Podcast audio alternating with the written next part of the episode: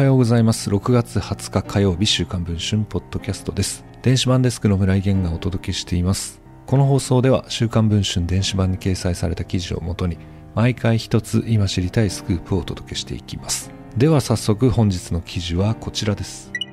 1983年11月から1990年10月まで7年間にわたり2人の日本人が不当なスパイ容疑で北朝鮮に拘留されていた第18富士山丸事件の当事者で元船長の紅子勇さんが2月3日に腎不全で死去していたことが週刊文春の取材で分かりました。92歳でした。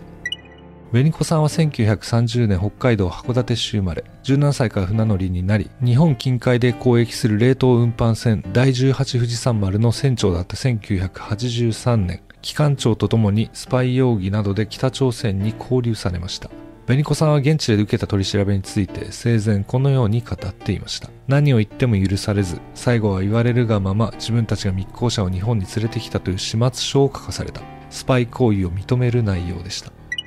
1988年4月、紅子さんたちは15年の労働強化刑を告げられました。これは死刑について重い刑罰です。日本に返すと嘘をつかれて汚い建物の20畳ぐらいの空っぽの部屋に通され座らされた。後から思えばあれが裁判所。北朝鮮の沿岸で6年間もスパイ活動をしていたと、全く身に覚えもない罪状を告げられて手錠をかけられ、監獄に連れて行かれたと紅子船長は生前語っていました。2年半の間過ごした監獄は汚くて寒く、冬に警備員に寒くて死んでしまうと訴えましたが、ヒーターは壊れていたといいます。毛布を手縫いで下着にして何度かしのぎましたが、風邪もひいたといいます。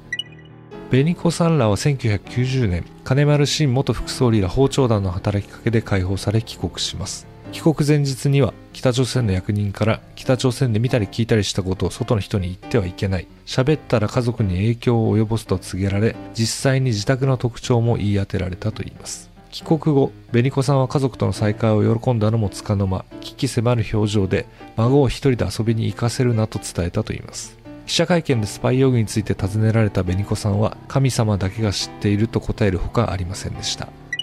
2016年、妻が92歳で亡くなった時には大泣きに泣き、しばらく調子を崩したといいます。3年ほど前に福祉施設に入所し、他の入所者のお見舞いをするなどして職員からも感謝される人柄でした。また、紅子さんは東京オリンピックを楽しみにしており、大会中は早朝の競技に食事そっちのけで見入っていたといいます。紅子さんの死は本人の希望で近隣住民にも伝えられず、親族のみで家族葬が執り行われたといいます。現在配信している週刊文春の電子版ではそんな紅子さんの壮絶な獄中生活や晩年の暮らしぶりについて報じています。ご関心がある方はぜひ電子版の会員になっていただき読んでいただければと思います。それでは本日のポッドキャストはこの辺りで終わります。